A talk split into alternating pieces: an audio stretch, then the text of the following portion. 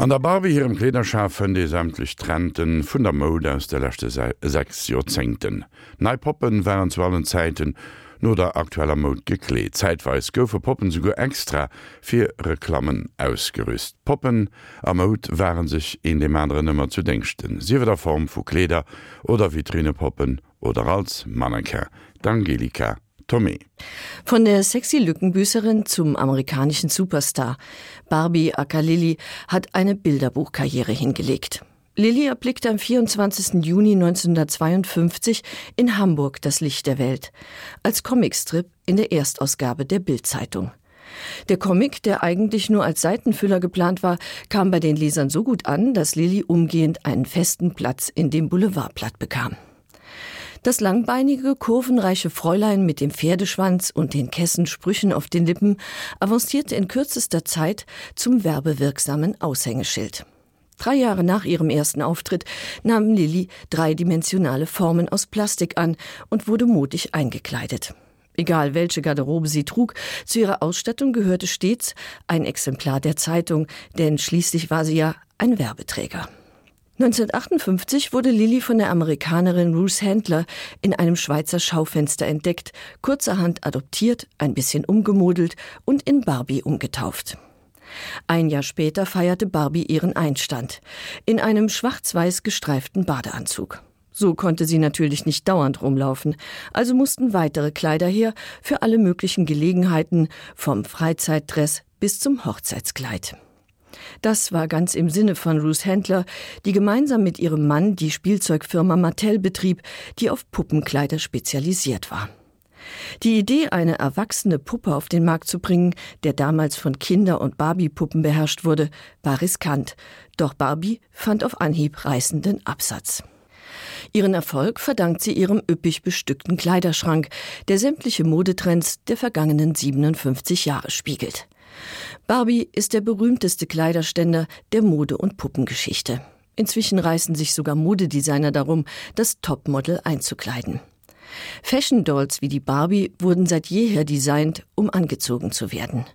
Wie die meisten Modepuppen vor und nach ihr stellt auch die Barbie eine erwachsene Frau dar. Aber was für eine? Barbie ist anatomisch gesehen eine Missgeburt. Rechnet man ihre Körpermaße hoch, dann kommt man auf 99, 46, 84. In ihrem Bauch ist folglich kein Platz für die lebenswichtigen Organe, geschweige denn für ein Baby. Aber Kinderkriegen steht ohnehin nicht auf Barbies Programm. Barbie, dieses Unding, das der Natur und jedweder Norm widerspricht, steht als Schönheitsideal ganz zu Recht am Pranger. Umstritten ist auch ihre Vorbildfunktion, zu der neben den unerreichbaren Körpermaßen auch das Rollenmodell und der Way of Life gehören, die Barbie verkörpert. Doch bei aller Kritik Barbie ist nur eine Puppe, genauer gesagt ein 30 cm großes Ankleidepüppchen, dessen Garderobe Modetrends reflektiert. Puppen waren zu allen Zeiten modig, also zeitgemäß gekleidet.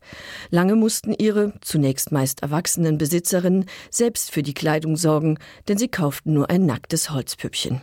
Da wurde gestickt und geklöppelt, geschneidert und aufgeputzt.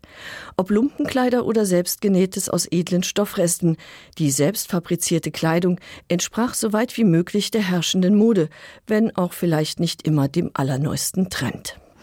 In Frankreich erkannte man bereits früh das Potenzial, das in der Verbindung von Puppen und Mode steckt. Statt auf die Gestaltung des Puppenkörpers legten die französischen Hersteller von vornherein großen Wert auf die Gestaltung der Garderobe. Die modig ausstaffierten Puppen waren zwar wesentlich teurer als ihre nackten Schwestern, fanden jedoch in gut betuchten Kreisen großen Anklang.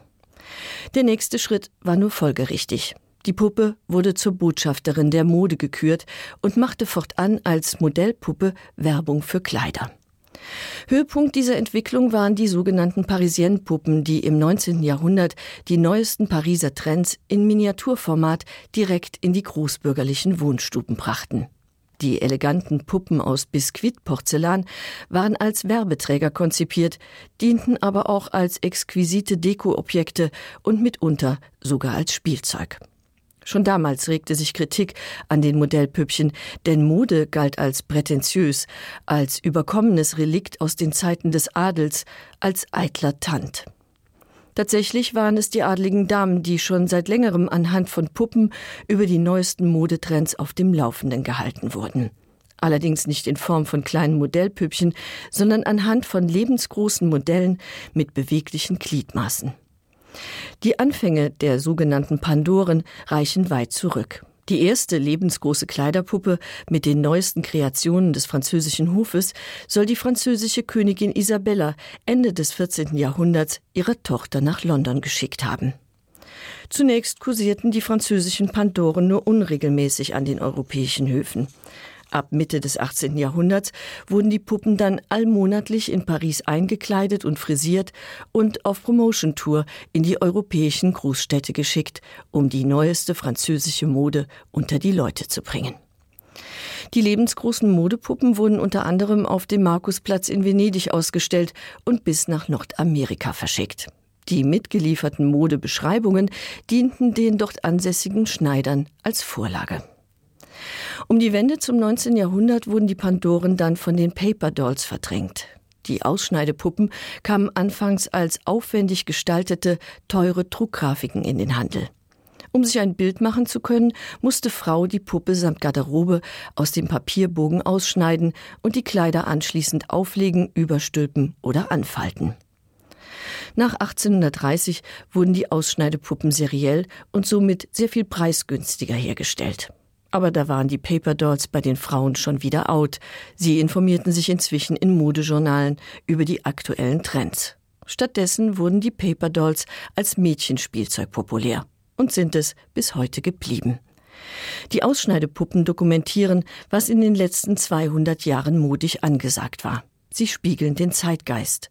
So gehören beispielsweise in der DDR Arbeitskleider und Uniformen zur Grundausstattung von Ausschneidepuppen, die erwachsene Frauen darstellten. Puppen und Mode sind wie füreinander geschaffen. Jedenfalls dient die Puppe als Stellvertreter des Menschen in vielerlei Hinsichten der Mode, zum Beispiel als Schneiderpuppe. Bereits im Mittelalter wurden Puppen, deren Proportionen nach dem lebenden Vorbild gestaltet waren, von den Schneidern an den Adelshöfen benutzt, damit sie die Herrschaften nicht unnötig belästigen mussten. Daran hat sich bis heute nichts geändert. In großen Modehäusern wie Chanel lässt man für jede Haute Couture Kundin eigens eine individuelle Schneiderpuppe anfertigen nicht auf individuelle, sondern auf Idealmaße getrimmt, sind die Kleiderpuppen, aus denen später die Schaufensterpuppen hervorgingen. Die Mannequins, die aus Weide geflochten, dann aus Pappmaché, Wachs oder Gips und schließlich aus Plastik und Fieberglas hergestellt wurden, präsentieren zunächst in Modesalons, später dann auch in Kaufhäusern die angesagten Trends. Der Modeschöpfer und Begründer der Haute Couture, Charles Worth, griff 1858 erstmals auf Vorführdamen bei der Präsentation seiner aktuellen Kollektion zurück. Sein ehemaliger Assistent Paul Poré ging 1910 mit Mannequins, also Models, auf Tournee, um seine neuesten Kreationen vorzuführen. Die Parallelen zu den Pandoren sind nicht zu übersehen. Die Models schließen quasi die Lücke, die die Pandoren hinterlassen haben und die weder durch Papierpuppen noch Modeillustrationen geschlossen werden konnte. Da, wo man heute nicht auf lebendige Kleiderständer zurückgreifen kann, bedient man sich technischer Tricks. Wie zum Beispiel Jean-Paul Gaultier, der bei seiner großen Ausstellung in Paris die Gesichter seiner lebensgroßen Mannequins per Videoprojektion beleben ließ. Die Talking Mannequins, darunter auch der Meister selbst, schäkerten mit den Besuchern und erzählten das eine oder andere über die Mode, die sie zur Schau trugen. Virtuell geht es auch bei den Anziehpuppen zu, die man in den Online-Shops großer Modeketten findet. Nachdem man die Puppe mit den eigenen Maßen und unter Umständen sogar dem eigenen Gesicht gefüttert hat, geht es zur virtuellen Anprobe. Diese virtuellen Anziehpuppen funktionieren wie Ausschneidepuppen und manche sehen auch ganz ähnlich aus. Nur klingt das Ganze besser. Styling Configurator nennt man das. Für Kinder gibt es inzwischen Apps, bei denen sie per Track and Drop virtuelle Puppen an- und ausziehen können. Ein Spiel, das vor allem beim Mädchen gut ankommt.